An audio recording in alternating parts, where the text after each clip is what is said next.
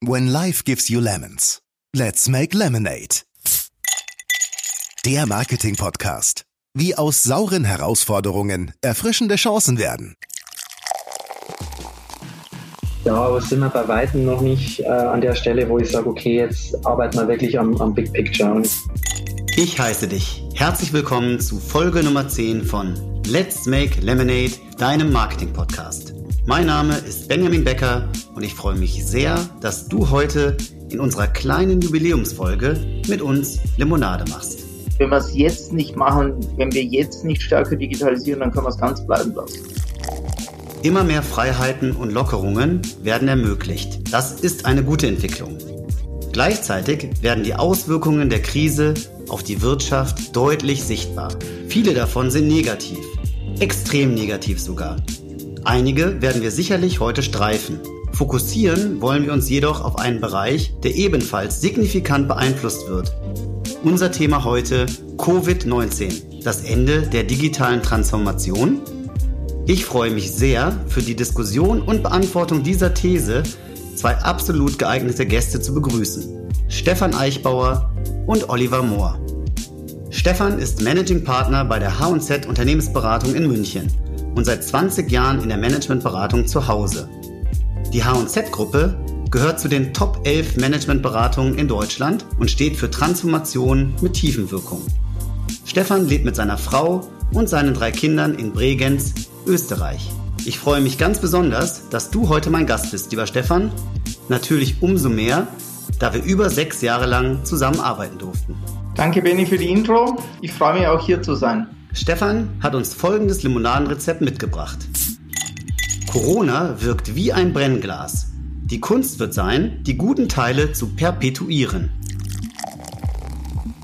Oliver ist Co-Gründer und Managing Director von Brain Consulting. Oliver ist seit gut 15 Jahren in der Marketingberatung tätig und lebt mit seiner Frau und Tochter in München. Olivers Limonadenrezept die Krise beschleunigt aktuell oft nur Teilaspekte der digitalen Transformation. Essentiell sind ganzheitliche Betrachtung und Nachhaltigkeit. Schön, dass du heute mein Gast bist, lieber Olli. Hallo Benny, freut mich sehr, hier dabei sein zu dürfen.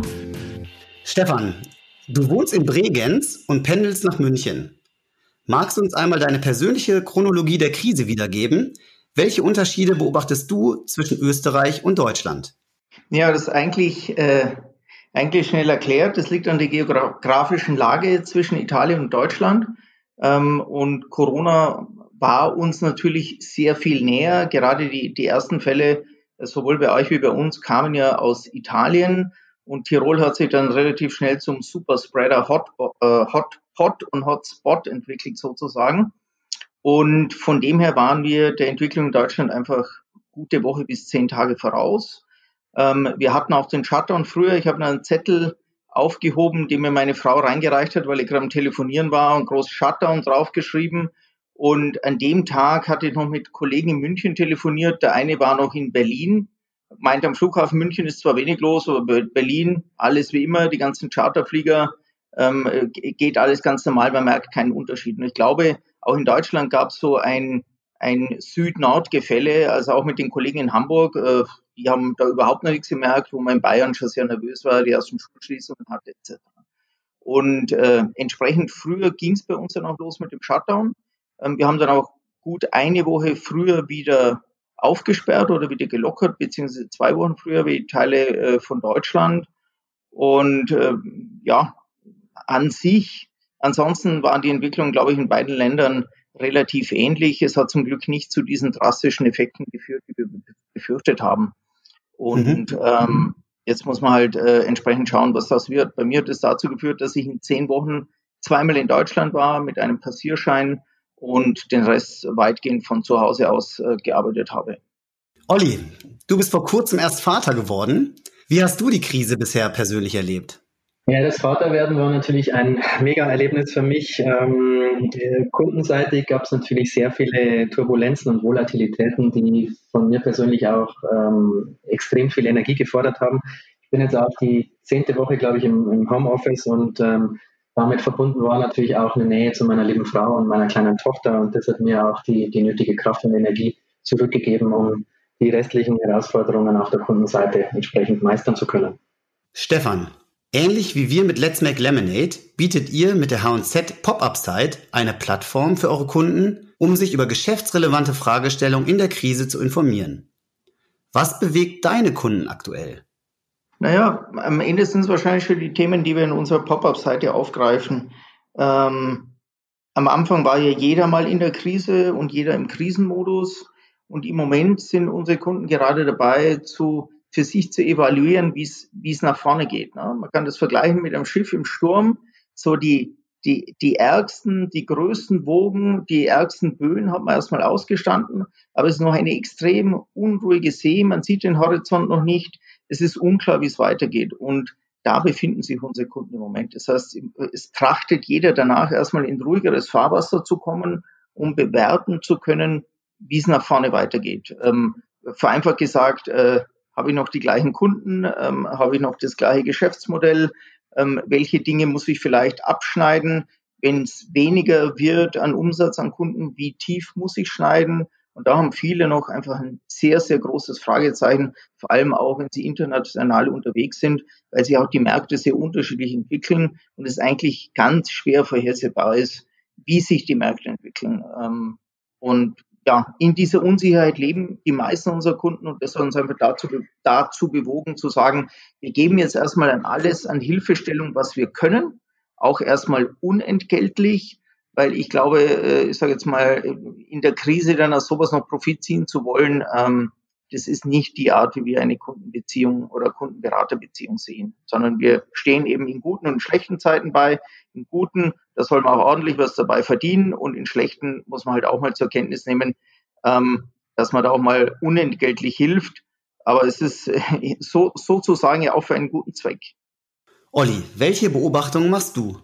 Ja, ich, ich würde mich da erstmal anschließen, was, was Stefan gesagt hat und geschildert hat. Ähm, ich glaube, extrem wichtig ähm, ist jetzt auch eine gewisse Nachhaltigkeit, äh, ein Zusammenstehen und ähm, das Pflegen auch der langjährigen Kundenbeziehungen, äh, eben in guten wie in schlechten Zeiten.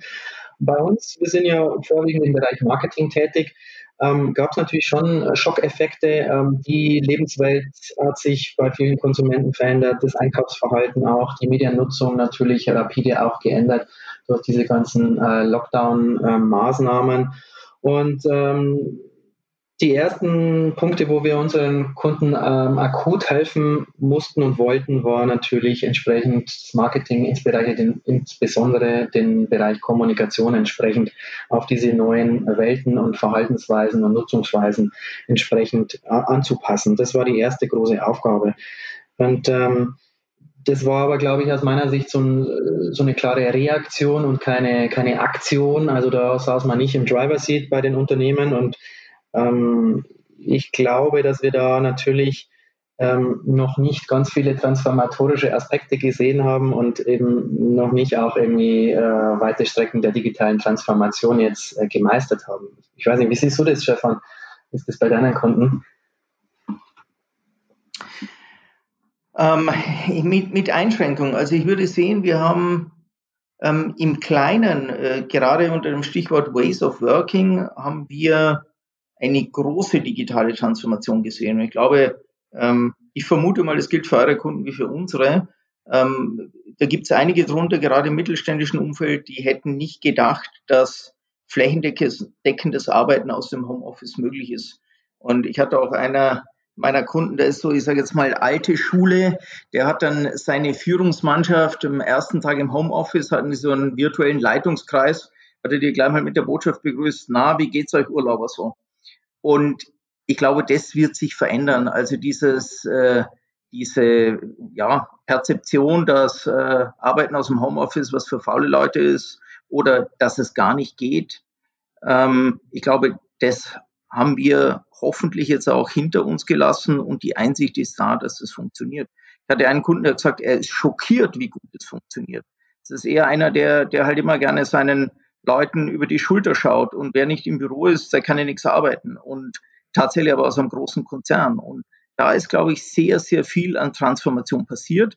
Es ist auf der anderen Seite aber halt nur ein kleiner Aspekt der digitalen Transformation. Mhm. Und äh, gerade wenn man da in andere Richtung Geschäftsmodelle etc. geht, dann muss man so sagen, dann haben wir ein kleines Stück des Weges mit Bravour jetzt gemeistert, aber da stehen noch große Stücke des Weges bevor. Und da sehen wir bei unseren Kunden teilweise auch große Unsicherheit im Sinne von Investitionsverhalten und so weiter. Ja, da teile ich absolut deine Meinung. Ähm, im Bereich New Work mal zusammenfassen, da hat sie natürlich einiges getan. Und wir als Berater kennen das ja auch, dass er viel unterwegs ist, auch mal für, für einzelne Meetings. Ähm, und da, glaube ich, gibt es eine große Erkenntnis jetzt bei den Kunden, vor allen Dingen, wo man eine Bestandsbeziehung hat, ähm, dass es nicht immer notwendig ist, jetzt direkt face-to-face zusammenzusitzen. Und ähm, ich glaube auch so ein bisschen der, der Umwelt- und Nachhaltigkeitsgedanke jetzt mehr in den, in den, Vordergrund tritt. Aber was ich schon sehe ist, und was du auch erwähnt hattest, ist, dass man Transformation Organisation natürlich ganzheitlich betrachten muss. Und wenn ich jetzt mal denke an Organisation, Strukturen, was habe ich für Leute an Bord, was haben die für Skills, äh, wie ist mein technischer Maschinenraum, nutze ich meine Daten. Äh, da sind wir bei Weitem noch nicht äh, an der Stelle, wo ich sage, okay, jetzt arbeiten wir wirklich am, am Big Picture. Und ähm, deswegen würde ich das auch so umschreiben, dass man sagt, ja, aus, dem, aus der Schockstarre heraus, die es da erstmal gab, hat man erstmal die, die wichtigsten Bugs und notwendigen Maßnahmen im Bereich Marketing jetzt aus unserer Perspektive ergriffen, aber ähm, die restlichen Themen ähm, kommen natürlich erst. Und ähm, ich glaube, man muss da auch ähm, stark diversifizieren zwischen verschiedenen Arten von Unternehmen. Also man sagt, es gibt jetzt äh, vielleicht börsennotierte große Konzerne versus einem ähm, inhabergeführten Betrieb, der vielleicht viel schneller, viel agiler und auch viel ähm, in die Zukunft blickender agiert. Was ich mich frage, Oliver, seht, seht ihr auch, also ich teile die Einschätzung oder die Differenzierung, ich glaube, die muss man unbedingt machen, ähm, weil die gerade große Konzerne in solchen Krisen zu deutlich überzeichneteren Reaktionen neigen als ein Mittelständler, der wo, wo sozusagen Entscheider und Gesellschafter eng beieinander sind. Ähm, siehst du denn auch Unternehmen in eurem Umfeld, die wirklich jetzt am Geschäftsmodell arbeiten oder die sagen, jetzt, wenn wir es jetzt nicht machen, wenn wir jetzt nicht stärker digitalisieren, dann können wir es ganz bleiben lassen? Ich habe hab schon ein Beispiel, das ist äh, aus dem Bereich Consumer Electronics und ähm, die haben natürlich ein sehr großes äh, Geschäft oder ein, ein, großer Teil des Geschäfts funktioniert natürlich irgendwie offline nach wie vor.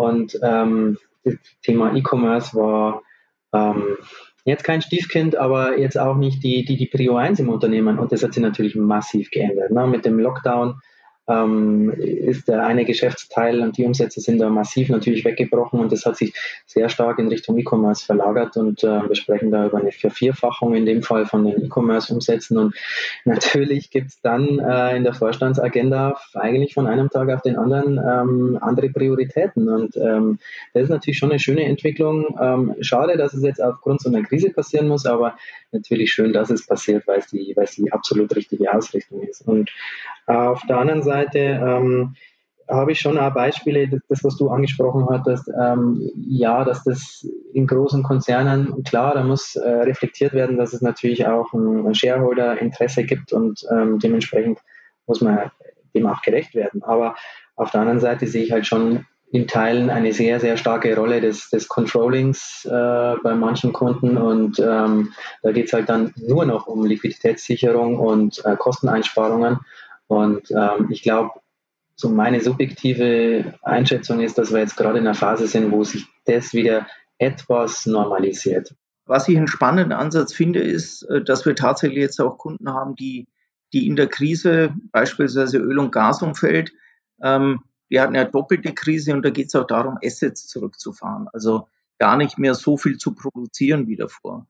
Und ähm, wir haben einen Kunden, der, der sich jetzt hier bewusst die Fragestellung stellt und sagt, wenn ich meine digitale Agenda, meine digitale Roadmap weitergehe, und das Ziel ist so bis 2025, da ist mal so grob abgesteckt, wo man da stehen möchte. Ähm, und ich, ich gehe mal von diesem Zielzustand aus, komme ich dann zu anderen Schlüssen, beispielsweise welche Assets ich runterfahre, also welche, welche Ölfelder, welche Bohrungen, welche Länder, versus wenn ich jetzt nur heute auf meine Zahlen und auf die Vergangenheit schaue. Und das mag tatsächlich dann ein anderes Szenario geben. Und das finde ich eigentlich einen sehr spannenden Aspekt. Also ich nehme die, den, den Benefit der Digitalisierung sozusagen gedanklich schon mal vorweg und schaue dann, ändert es was daran, wie ich aus der Krise wieder hochfahre. Und ja, es ist ein Ansatz, äh, damit umzugehen und der Krise vielleicht auch ein, einen gewissen Sinn zu geben. Das klingt ja eher so, als wäre die Krise kein Stopp, sondern vielmehr ein echter Beschleuniger der digitalen Transformation. Ich würde es mal so sagen, Benny. Ähm, wenn jetzt einer sozusagen, wenn jetzt jemand mit der digitalen Transformation aufhört, konsequent, dann äh, ist es für viele wahrscheinlich auch eher ein Abschied aus dem aus neuen Geschäftsmodellen. So und es mag Unternehmen geben, die die auch sehr gut äh, im, im analogen Zeitalter noch eine gewisse Zeit weiter existieren können. Ich glaube, es trennt sich ein bisschen die Spreu vom Weizen. Ich glaube, es gibt auch paar, die sich sozusagen jetzt definitiv daraus verabschieden, weil sie sehen, es wären so viele Investitionen nötig, dass es keinen Sinn macht und sie bleiben bei den Gehabten. Äh, vergleichbar wie, wie äh, damals äh, vier Kreisler, die gesagt haben, sie investieren nicht in Elektromobilität. Und es wird andere geben, da, äh, wie das genannte Beispiel vom Oliver, da gibt es jetzt einen entscheidenden Push. Und ich darf sagen, auch für uns, wir haben zwei Jahre überlegt, ein virtuelles Offering zu machen. Also Trainings mit einem Trainer, aber eben virtuell. Aber der ist, der ist sozusagen, der ist dabei, also kein, kein äh, LinkedIn Learning oder YouTube, sondern eben mit, mit einem Live-Trainer, aber mit der kompletten Plattform dahinter. Und wir haben das ewig hin und her gewälzt und Strategiepapier gemacht, wie es ein Berater natürlich auch gerne intern macht und sind zu keiner Entscheidung gekommen. Und jetzt haben wir einfach gesagt, jetzt probieren wir das mal aus, weil wenn wir es jetzt nicht machen, dann müssen wir es auch nie mehr machen. Und es ist uns gelungen, sozusagen in sechs Wochen das Ding einfach aus dem Boden zu stampfen. Also das kann sich sehen lassen. Und wenn es in einem halben Jahr nichts mehr ist, dann stampfen wir es ein, ist auch kein Thema. Aber jetzt sehen wir mal, ob sozusagen die digitale Transformation für uns auch stattfindet oder ob wir sie einstampfen. Ähm, Vorhaben jetzt in so kurzer Zeit aus der, aus der Tafel gehoben habe, ähm, das, das klingt sehr spannend und ich bin mir da sehr sicher, ähm, dass das Erfolg haben wird, was, was ihr da aus der Tafel gehoben habt, weil eigentlich alle Indikatoren dafür sprechen. Ähm, wir haben ja vorhin auch gesprochen über ähm, neue, neue Arbeitswelten und ähm, dass sich auch der Mindset auf, auf Kundenseite, aber auch auf Arbeitnehmerseite ähm, wirklich drastisch geändert hat. Und genau das ist der Nährboden für solche ähm, virtuellen Angebote, die ihr da in der, in der Pipeline habt. Ähm, ansonsten, ich, ich glaube, insgesamt das Bild, ähm, ich will nicht so viel über einen Kamm scheren. Vielleicht nochmal, du hast es vorhin angesprochen, Stefan, es gibt, gibt äh, sehr stark diversifiziertes Bild, was, was verschiedene Branchen angeht. Ähm, du hast eins aus dem Energiesektor genannt. Ähm, es gibt natürlich auch ganz viele Verlierer in der Krise, also die ganzen Kulturschaffenden, Freischaffenden, ähm, auch der Gastrosektor. Ich glaube, da gibt es schon eine gewisse äh, radikale Marktbereinigung und ähm, es gibt auch, auch Branchen wie Automotive, von denen wir vorher schon gesprochen haben, wenn man sich die Zahlen anschaut, europaweit, soweit ich es im Kopf habe, äh, ein Einbruch um drei Viertel im April, was die Neuzulassungen ähm, angeht, das ist natürlich massiv und ich bin der festen Überzeugung, dass das nicht mehr aufgeholt werden kann, weil die Entscheidungen ähm, oder sagen wir mal die Sensibilität bezüglich so großen Entscheidungen von Konsumenten einfach ähm, vielleicht nicht mehr positiv ausfallen werden und sich die vielleicht erstmal kein Auto kaufen werden. Auf der anderen Seite gibt es natürlich ganz viele Gewinner auch. Ne? Das ist klar, die, die ganzen äh, Softwareanbieter, die jetzt äh, diese ganzen virtuellen Kollaborationsmöglichkeiten anbieten. Auf der anderen Seite aber auch eben ganz viel im Bereich E-Commerce. Und ähm, da gibt es ganz viele Chancen. Ähm, und ja, ich bin deiner Meinung, da gibt es äh, viele Verlierer, einige Gewinner. Und ähm, ich glaube, jetzt ist die Zeit, entsprechende Maßnahmen zu ergreifen. Und dort tun sich halt vielleicht dann eben solche Companies, über die wir gesprochen haben, die vielleicht ein bisschen schneller in den Entscheidungen sind, agiler und flexibler in den Strukturen, deutlich einfacher als die Dickschiffe, die jetzt ähm, ja noch im Controlling-Modus stecken, so würde ich es mal bezeichnen. Ist aber auch oft eine, eine ähm, Geldfrage. Also das ist ja dann doch oft mit äh, Investitionen verbunden, Olli, oder? Ja, mit Sicherheit. Also es ist natürlich schon eine erstaunliche Entwicklung, dass äh, finanzielle Reserven, ähm, wie kurzfristig die eigentlich sind. Und ähm, ich glaube, ähm, Unternehmen, die sowieso irgendwie eine große Last an Investitionsvolumen zu stemmen haben, eben auch in der Mobilitätsbranche, die tun sich schwer, jetzt dann nochmal irgendwie mehr äh, Gelder loszueisen für die, für die digitale Transformation. Weil, ähm, und da gibt es natürlich schon, schon entsprechende Player, glaube ich, die dann Vorteil mitbringen, auch finanzieller Art. Wobei, Oliver, ähm, also da bin ich jetzt leicht anderer Meinung. Ne? Also wenn man, wenn man sich die Zahlen anschaut ähm, und, und beispielsweise die, die Ladeinfrastruktur von Tesla, ähm, das war, ist einmal für den einen oder anderen deutschen OEM, wäre das vielleicht mal ein Halbjahresgewinn gewesen, ne? was es mhm. gekostet hätte, die weltweite Ladeinfrastruktur aufzubauen, die Tesla ähm, sich aufgebaut hat. Und das ist, aus meiner Sicht ist es eine Geldfrage, ja, aber es ist vor allem eine, eine Mutfrage und eine Konsequenzfrage. Und du hast, die haben natürlich so viele Player, die da in Anführungszeichen äh, dagegen anstinken, auch intern, dass das gar nicht so einfach ist. Ne? Oder Shareholder, ja. die halt eben auf eine Dividende drängen. Und ich glaube aber, es ist eben nicht nur Geld, sondern es ist auch Mut, es ist Konsequenz, es ist manchmal vielleicht auch Weitblick. Ähm, ja, eine Kombination daraus. Ja, ich glaube, der letzte Faktor, den du genannt hast, Weitsicht, ist extrem wichtig in dem, in dem Zusammenspiel, weil ähm, viele Unternehmensstrategien ähm, zwar langjährig ausgerichtet sind auf dem, auf dem Papier, aber natürlich auch sehr viele kurzfristige Effekte mit ähm, berücksichtigen und priorisieren. Und das ist natürlich schon ein Problem. Und ich glaube, das, das, ist auch das grundsätzliche Thema, über das wir sprechen. Ähm, sagen, die digitale Transformation, das geht halt eben nicht von heute auf morgen, auch wenn es irgendwie eine Schockwelle gibt. Da kann ich bestimmte Teilaspekte dann verändern, aber ansonsten muss ich wirklich auch ran an die kompletten Strukturen. Und wir, wir machen ähm, als Brand Consulting, wir machen jährlich so einen Marketing-Entscheider-Radar, nennt sich der. Das ist eine Umfrage in der 100 Marketingentscheidern in Deutschland. Und die Ergebnisse aus dem letzten Jahr vor der Krise, die zeigen eigentlich, dass viele Entscheider, die Unternehmer gar nicht irgendwie vorbereitet sind. Also das, da haben 56 Prozent gesagt, dass sie ihr Unternehmen nicht ausreichend vorbereitet sind für die digitale Transformation. Und wenn man da in andere Bereiche nochmal reinschaut, Datennutzung, was ja schon ein essentieller äh, Bestandteil ist für viele für viele Unternehmen und vielleicht ein zukünftiges Geschäftsfeld auch sein kann, das haben 94 Prozent, dass die nicht optimal genutzt werden im jeweiligen Unternehmen. Und das ist schon ein wahnsinns negatives Bild eigentlich, was man da zeichnet auf Entscheiderseite. Und ja, also ich, ich glaube, das, was du sagst, Weitsicht ist super entscheidend, eine langfristige Perspektive und oft stehen halt eben auch in puncto Investitionen sehr kurzfristige Marktinteressen, Stakeholderinteressen oder ganz andere Interessen dahinter, die das nicht verhindern, aber vielleicht ähm, entschleunigen. Ist Corona da am Ende ein Katalysator, wo man sagt, daraus werden Unternehmen jetzt oder aus, aus den Learnings daraus werden Unternehmen jetzt mutiger nach vorne, trauen sich mehr oder ist es eher andersrum, ist es eher so Schockstarre, Schockstarre wo sie sich dann erst langsam wieder aus ihrem Schneckenhaus trauen?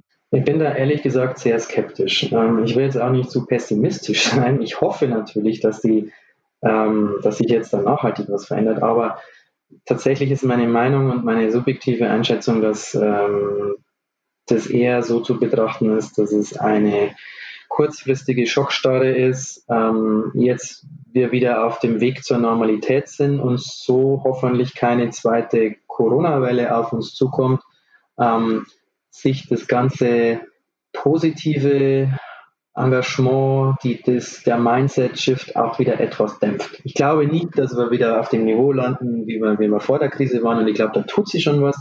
Aber ähm, ich glaube, jetzt erleben wir gerade eine extreme Phase und die wird sich wieder normalisieren. Wie siehst du denn du, Stefan? Ich äh, muss leider deine Meinung teilen. Ne? Ich hätte es gern anders. Ähm, die Hoffnung, äh, die stirbt bekanntlich auch zuletzt, aber ich sehe schon tatsächlich, äh, ich sehe da eher gewisse Zurückhaltung. Ich sehe in Summe auch, ich glaube, das, das macht sich jetzt so allgemein bemerkbar, auch eine gewisse Konsum- und Investitionszurückhaltung, sei es im privaten Bereich, aber es trifft genauso für Unternehmensinvestitionen zu und ich glaube, dass halt auch, wenn wir jetzt mal an digitale Transformation denken und die entsprechenden Ressourcen und Budgets dafür, dass jetzt viele auf die Schulter klopfen und sagen, jetzt haben wir eh einen tollen Schritt gemacht, jetzt können wir alle über, über Teams oder Zoom oder was auch immer arbeiten und, und jetzt äh, die anderen Themen, die gehen wir jetzt mal in Anführungszeichen mit Gemach an. Und ja, insofern ist das, ja, stirbt die digitale Transformation sicher nicht, aber ich würde jetzt mal sagen, abgelöst, äh, abgesehen von diesem Schub, den sie jetzt bekommen hat, ähm, sehe ich nach vorne, habe auch wenig Hoffnung, dass es deswegen schneller geht oder konsequenter geht. Hier würde ich gerne nochmal auf die Veränderung von Geschäftsmodellen zu sprechen kommen. Die Krise hat gezeigt, dass Unternehmen gezwungen wurden, digitale Vertriebskanäle zu öffnen bzw. zu intensivieren. Welche Auswirkungen hat diese Entwicklung auf den stationären Handel? Mhm. Ich glaube, auch da muss man, muss man ein Bild aufmachen, das diversifiziert ist, weil ich schaue mir zum Beispiel mal den, den Lebensmitteleinzelhandel an. Ähm, da gab es ja erstmal die Hamsterkaufphase, so nenne ich es mal. Ähm, wenn man sich da äh, zum Beispiel Google Geo-Tracking-Daten ansieht, dann sieht man da natürlich eine extreme Spitze erstmal. Ähm, dann durch den Lockdown ging es nach unten und jetzt ist es eigentlich wieder ähm, im Bereich der, der Normalität gelandet. Und ähm, ich glaube, da gibt es zum Beispiel jetzt nicht den, den riesen Need aus Corona heraus, ähm, sein Geschäftsmodell zu ändern. Müsste es aber aus meiner Sicht, weil sich die äh, Konsumentenwelt und das Kaufverhalten doch geändert hat. Also mit dem ganzen Home Delivery und äh, alles vor die Tür bekommen.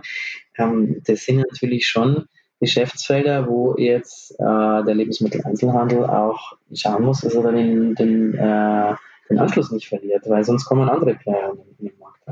Auf der anderen Seite gibt es natürlich äh, so ein Beispiel, wie ich vorhin genannt hatte, na, wo jetzt das E-Commerce-Thema natürlich boomt und da wird es mit Sicherheit auch nachhaltige Effekte geben und die sind auch im vollen Gange. Also das, da gibt es einige Beispiele. Ähm, und bei ganz anderen Playern ist es natürlich so, dass, dass die erstmal noch mit der Krise zu kämpfen haben. Ähm, Bereich Logistik, Deutsche Bahn, wenn man sich das anschaut, da gibt es natürlich immer noch nach, nach wie vor massive Rückgänge der, der Fahrgastzahlen. Also sehr, sehr unterschiedliches Bild und ähm, ja, ich bin der festen Überzeugung, dass das Thema E-Commerce ähm, massiv beschleunigt wird, ähm, dass es an Priorität innerhalb der Unternehmensstrategie gewinnen wird und ähm, da ist ganz einfach auch der, der Druck entscheidend, der jetzt aus dem Kaufverhalten und dem Markt heraus entsteht. Ich lebe in Bregenz. Ähm, ist ein kleines Kaff, kleine 30.000 Einwohner.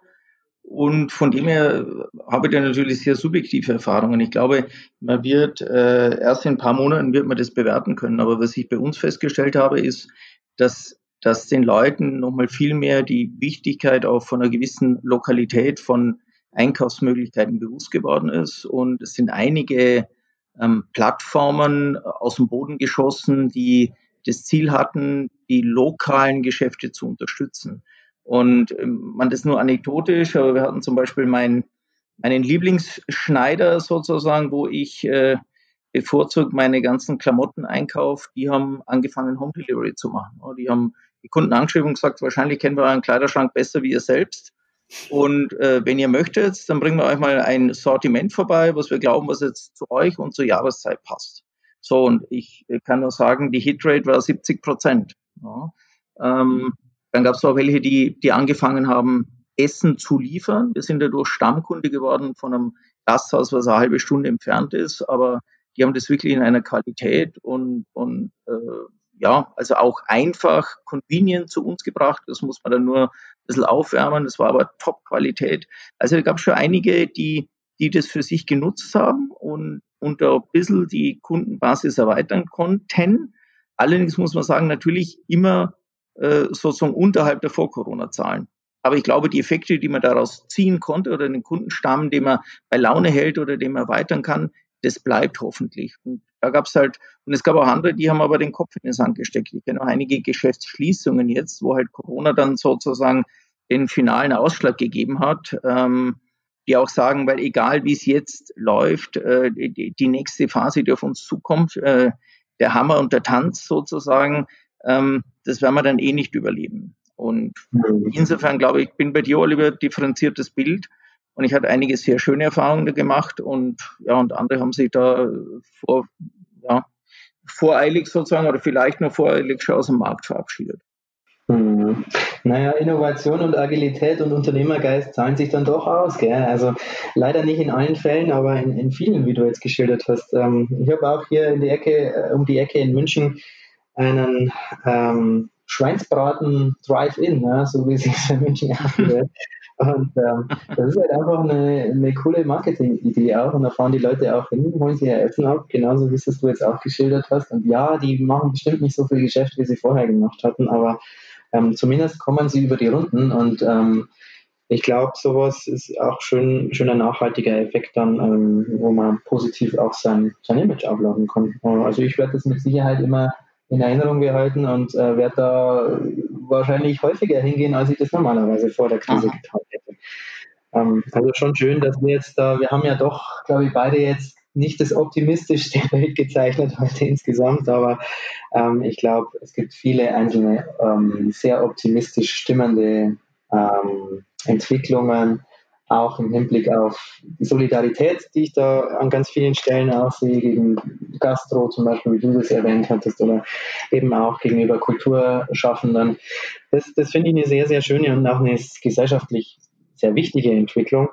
Ähm, aber so jetzt im, gesamtunternehmerischen, gesamtwirtschaftlichen Kontext, glaube ich, teilen wir die, die Ansicht, dass jetzt durch Corona nicht jetzt plötzlich alles digital transformiert ist, weil da einfach ein bisschen mehr dazu gehört als jetzt die Dinge, die jetzt gerade passiert sind.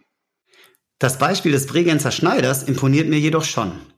Er hat in der Not kurzerhand erfolgreiche digitale Geschäftsmodelle, wie zum Beispiel Outfittery oder Kisura, nachgeahmt. Was hätte er dir vor der Krise gesagt, Stefan, wenn du ihm das vorgeschlagen hättest? Ja, wahrscheinlich hätte er gesagt, komm halt einfach bei uns im Geschäft vorbei. Ne? Wir sind eh fünf Tage, äh, sechs Tage die Woche für dich da. Ähm, und äh, da kann man das für dich auch zusammenstellen. Ne? Also ich glaube schon, ähm, der hat mir aber auch berichtet, dass es nicht zum Beispiel nicht jeder seiner Verkäufer dann gemacht hat. Ne? Dass manche gesagt haben, ja, meine Kunden wollen das eh nicht und gar nicht probiert. Und die anderen haben das aktiv gepusht. Also hm. ja, es ist, also ich sag mal so, es ist tatsächlich so ein bisschen, ähm, haben diese, wie du sagst, diese, diese Geschäftsmodelle auch so ein bisschen, ja, vereinfacht gesagt, äh, Amazon hat halt auch ein bisschen in den lokalen Shops Einzug gehalten. Also gab es auch einen Buchladen, der online geliefert hat oder der jetzt einen Online-Shop aufgebaut hat und so weiter. Und aufgrund der Solidarität der Leute vor Ort konnten die auch sicher sein, dass man dort auch kauft. Und sie hatten in Anführungszeichen eh keine andere Wahl. Ne? Also das heißt, das hat schon manche gezwungen, jetzt mal was Neues auszuprobieren. Ob das dann bleibt, ob das erfolgreich bleibt, ist die Frage. Transformation by Force. Ja, ja, ja. Also gibt es ja auch den schönen, äh, den schönen äh, Cartoon oder so ein, so ein Multiple Choice, den kennt ihr sicher. So, ähm, was hat die digitale Transformation in, in meiner Firma am meisten befördert? Äh, CEO, CIO, Covid-19. Ja. Ja, im Moment ist es sicher Covid-19, aber es ist vielleicht, bleiben auch Themen und Überzeugungen äh, über Corona hinaus. Abgesehen davon, dass er noch gar nicht vorbei ist und eben die Frage ist, wie lange das noch anhält. Hm. Aber ich glaube schon, die, die, die CDOs, äh, ähm, die haben schon an, an, an Macht gewonnen innerhalb eines Unternehmens. Ne? Das sieht man jetzt auch oft, sehe ich bei unseren Kunden auch da werden jetzt plötzlich äh, Projekte wie Martech, EdTech, ähm, Data-Projekte beschleunigt und ähm, das finde ich auch eine äh, schöne Entwicklung, weil das einfach ähm, wichtig ist und ich daran glaube, dass die Digitalisierung dort diese Unternehmen entsprechend weiterbringt. Und nicht zuletzt auch gut für unser Geschäft. Absolut, das stimmt. Interessanter Punkt. Welche Art von Projekten glaubt ihr, werden bei euch in den kommenden drei bis sechs oder sechs bis zwölf Monaten verstärkt angefragt werden? Also ich würde vielleicht äh, kurz ein differenziertes Bild zeichnen. Wir haben ja verschiedene Unternehmensbestandteile in der Handzeitgruppe und dann gibt es eine, eine Truppe, die nennt sich Retail Performance Company. Das ist ein Joint Venture mit BMW und da geht es vor allem darum, ähm, ursprünglich die Niederlassungen von BMW, aber im weitesten dann natürlich über das hinaus Retail-Organisationen zu beraten. Und da sehen wir definitiv einen stärkeren Push auf das ganze Thema Customer Analytics, wie es auch der Oliver schon angesprochen hat, und auch das Thema Customer Experience, Customer Journey. Also all diese Themen, die mich sozusagen als Unternehmen nahe zum Kunden bringen und diese Kundenbeziehung vertiefen. Ähm, das wird sicher ein Thema sein, wo Unternehmen investieren werden. Auch das ganze Thema B2B-Sales. Ähm, und auf der anderen Seite der, der, der alte Kern von Hounside sozusagen, das sind wir eher wir nennen das Transformation mit Hirn, Herz, Hand. Und äh, da ist natürlich das, da werden viele Kostenthemen, Sizing-Themen darin sein, weil es auch darum geht, ähm, sich auf das New Normal oder ich glaube, du Benny hat es auch mal Weird Normal genannt, sich darauf einzustellen. Und da stellen sich viele im Moment die Frage, wo muss ich das ansetzen? Also was ist für mich die, die optimale Fixkostenbasis für die nächsten fünf Jahre? Ja. Und, und das braucht noch ein bisschen Zeit, also wahrscheinlich noch ein paar Wochen, bei manchen auch ein paar Monate, aber dann werden da auch einige äh, Programme kommen, wo es genau darum geht, ähm, zu sagen, wie, wie muss ich mich aufstellen, wie muss ich mich schneiden, auch vielleicht von welchen Themen trenne ich mich schon vorzeitig und nicht erst ein paar Jahre. Oliver, wie ist das bei euch? Ähm, sehr ähnlich. Also der, der Kunde im Mittelpunkt, ich glaube, das ist nochmal wirklich ein Fokusthema jetzt geworden und das Thema Customer Centricity spielt auch bei uns eine große Rolle. Ähm, ich würde da auch nochmal den Aspekt von dir aufgreifen, äh, den zeitlichen Aspekt. Also momentan ist es wirklich noch so, dass unsere Kunden jetzt so eine Art Kompass brauchen. Ähm, und wenn es da um die digitale Transformation geht, dann ist es eigentlich ähm, ein relativ einfaches Prozedere. Also die brauchen eine Status Quo-Analyse über die verschiedenen Aspekte der digitalen Transformation hinweg. Wo stehe ich da? Ähm, ein sauberes Zielbild und ähm, wo bin ich entsprechend, wo habe ich ein Gap, wie weit bin ich da weg und ähm, Maßnahmen zu identifizieren. Und dann, glaube ich, geht es erst in die Umsetzung. Also so betrachte ich jetzt die meisten, meisten, die meisten Kundensituationen Deswegen bieten wir das auch äh, entsprechend solche Assessments jetzt im ersten Schritt an, weil da kriege ich relativ schnell ein, ein Lagebild und, und, kann dann wieder meine strategischen Leitplanken entsprechend in die richtige Position bringen. Und daneben ähm, sehen wir schon ganz viele Themen jetzt auch im Bereich Martech, AdTech, also den Maschinenraum, den technischen aufzubauen im Marketing. Das Thema Daten rückt natürlich jetzt auch in, in den Vordergrund nochmal mehr als vor der Krise. Und da gibt es schon jetzt die Erkenntnis, dass da einfach Schritte getan werden müssen in die richtige Richtung. Und sind denn jetzt schon Budgets dafür da? Ja, das ist unterschiedlich, auch bei den, äh, was, was die Kunden angeht. Also manche sind halt wirklich noch in dieser, in dieser Schockstarre, wo das Controlling sagt, nee, nur Liquidität und äh, Kosteneinsparung. Ähm, da beginnt es gerade aufzutauen, sage ich mal. Und dann gibt es eben andere Unternehmen, die jetzt auch keinen so großen ähm, Einbruch hatten, was jetzt irgendwie Umsätze angeht, ähm, die tun sie natürlich entsprechend leichter und ja, da gibt es dann schon entsprechende Budgets, dass man solche Themen angeht. Wie ist es bei euch? Die, die Kostenthemen, die äh, da werden jetzt gerade die Gelder locker gemacht und auf der Customer Analytics äh, Seite oder auch das ganze Thema ähm, Customer Experience äh, da würde ich sagen, da ist es so, Dinge, die davor schon, vor Corona schon angefangen haben, die laufen weiter oder sogar forciert weiter. Jetzt ganz ein Thema ganz neu anzufangen, da ist noch eine gewisse Zurückhaltung. Da würde ich sagen, äh, da finden wir uns ja schon eher wieder im Sommer, bis da äh, Themen angegangen werden, gerade wenn es größere Themen sind. Also merkt man auch wie vor die, die Zurückhaltung bei, bei neuen Themen. Ja, das, das spiegelt auch.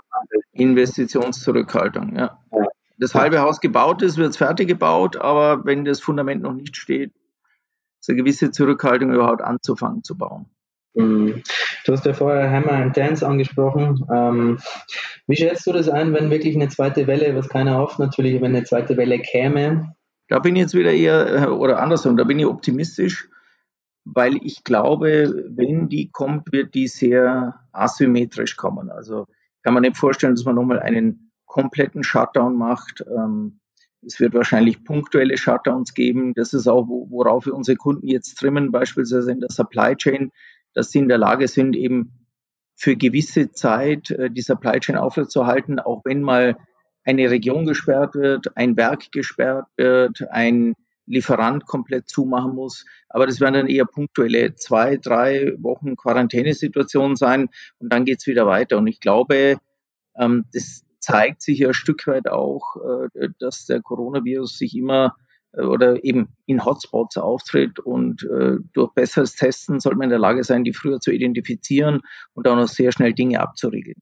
Und insofern glaube ich, ist es halt einfach eine Phase der Unsicherheit, bis entsprechende Medikation oder ähm, äh, noch besser eine Impfung gefunden ist. Und mit dieser Phase der Unsicherheit, dem Weird Normal, da werden unsere Kunden sicher jetzt mal die, die nächste Zeit leben müssen. Ich hoffe, es sind nur Monate. Ich könnte mir aber gut vorstellen, dass es halt ein bis zwei Jahre sind, äh, die das dauert. Mhm. Ja, aber eben wie du sagst, mit einer jetzt mit einer Vorbereitung, mit einer Übung, mit einer Gewissen und so lassen sich, glaube ich, auch die die Zeiten, die da auf uns zukommen, ähm, viel besser handeln, ähm, meist entsprechend vorbereitet. Zum Abschluss unserer heutigen super spannenden Folge möchte ich euch beiden natürlich einladen, an unserer Rubrik The Sweetest Lemon teilzunehmen. Was in der Krise war eure Sweetest Lemon? Entweder in Bezug auf die Beschleunigung der Digitalisierung oder natürlich auch ganz persönlich. Stefan, magst du starten? Also ich sage jetzt mal, die, die Sweetest Lemon für mich, und ich würde es mal damit auch für eine Vielzahl meiner Kollegen sprechen, war sicher, dass es eine, eine sehr, sehr schöne Zeit zu Hause war. Und äh, jeder, der ein bisschen länger schon Beratung macht, bestätigt mir das auch.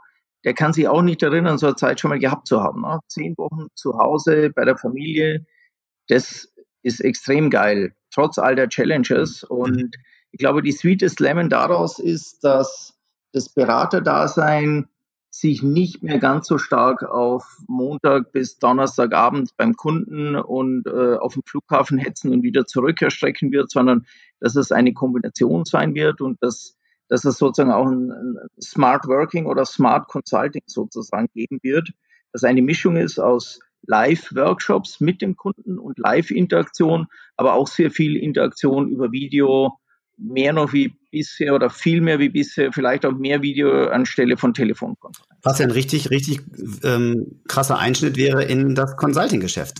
Ja, was ja aber Einschnitt nur in, in die Ways of Working, aber nicht in die Ways of Billing. Ne? Mhm. Also ich sehe deswegen jetzt nicht äh, weniger Umsatz oder ähm, ja, es wird hier die gleiche Leistung erbracht. Es sind halt die Transferzeiten für den Berater ja. werden minimiert. Und du hast also auch dein persönliches Sweetest Lernen. Glaubst du, das ist auch was, was bei dem Kunden so ankommt, dass er, dass er diese teilt, dass er sagt, Mensch, natürlich vertraue ich meinem Berater genauso wie du jetzt zum Beispiel deinen Mitarbeitern vertraust oder ganz viele äh, ihren Mitarbeitern vertrauen? Ja, ich glaube, das hat ja ein Stück weit auch ähm, abgenommen. Der Kunde sieht ja auch, dass gearbeitet wird, auch wenn und wenn es ein Videochat ist. Mhm. Ich glaube, äh, der Kunde akzeptiert ja auch, dass glückliche Berater zu glücklichen Kunden führen und ähm, das ist klassisch etwas, das ist für beide Seiten eine Win-Win-Situation. Sehr schön. Olli, was ist deine Sweetest Lemon? Na, erstmal teile ich das, die Ansicht und die Sweetest Lemon äh, von Stefan absolut natürlich und ich glaube auch nicht, dass da irgendwie die Qualität äh, leidet. Und ähm, ich freue mich schon auf das erste Aufeinandertreffen wieder mit den, mit den Kunden, ähm, weil ich glaube, das hat eine ganz andere Wertigkeit, wenn man sich da persönlich wieder ähm, sieht, als, als das vielleicht vorher war, wie Stefan das auch geschildert hat. Ne? Da waren wir einfach Montag bis Donnerstag als Berater präsent beim Kunden und jetzt ist es halt dann wieder nach langer, langer äh, Durststrecke gibt es dann wieder ein sehr, sehr positives Zusammenfinden und eine hohe Wertigkeit. Meine, meine persönliche Sweetest Lemon ähm, ist, dass ich fest davon ausgehe, dass durch, diesen, durch diese Schockwelle ähm, nachhaltige Effekte entstehen. Wie gesagt, ich glaube nicht, dass das sich alles ändert, aber ähm, die Ways of Working ähm, wird sich ändern, der Mindset wird sich ändern, es werden äh, andere Stimmen im Unternehmen mehr Gewicht bekommen und ähm, ich glaube, das führt viele Unternehmen auf den richtigen Pfad. Und ähm, das ist eigentlich schon mein, mein positives Resümee. Also kein Überoptimismus und Überaktionismus, aber ich glaube, jetzt bewegt sich einiges und das ist ein schönes Momentum. Super. Mensch, vielen Dank. Ähm, vor allem mit solch einem positiven Schlusswort fällt es mir noch leichter, mich ganz, ganz herzlich zu bedanken bei euch beiden für eure Zeit und für euer differenziertes Gespräch. Ich glaube, das ist, ist, so das Wort, was für mich am meisten hängen bleibt. Ähm, genau, ganz herzlichen Dank, lieber Stefan. Gerne. Grüße nach Düsseldorf. Äh, danke, danke. Und Olli, auch dir natürlich ähm, ein ganz dickes Dankeschön. Vielen Dank an deine Seite, Benny, für die Moderation und ähm, vielen Dank, Stefan, für das sehr, sehr äh, interessante und facettenreiche Gespräch. Und wir werden das Kennenlernen ja dann noch live nachholen, Oliver. Ja, vielleicht. In einem, in einem Biergarten mit dem, äh, mit dem Weinsbraten Drive-In. Genau. dann äh, bringst du deinen Schneider mit. Vielleicht äh, brauchen wir dann auch einen schönen, schönen ah, ah. Ja. Also ich freue mich schon sehr auf das gemeinsame Schweinsbratenbrötchen und vielleicht auch das helle mit Stefan und Olli. Ich bin gespannt, ob wir es an einem Eiwanger Tisch einnehmen werden müssen. Ich hoffe sehr, dass du einige interessante Aspekte mitgenommen hast. Schaue gerne auf die Pop-up-Site von H&Z. Dort findest du sehr relevante und aktuelle Ausarbeitungen für dein Business-Erfolg in und nach der Krise. Und besuche uns doch gerne wieder auf letsmakelemonade.de.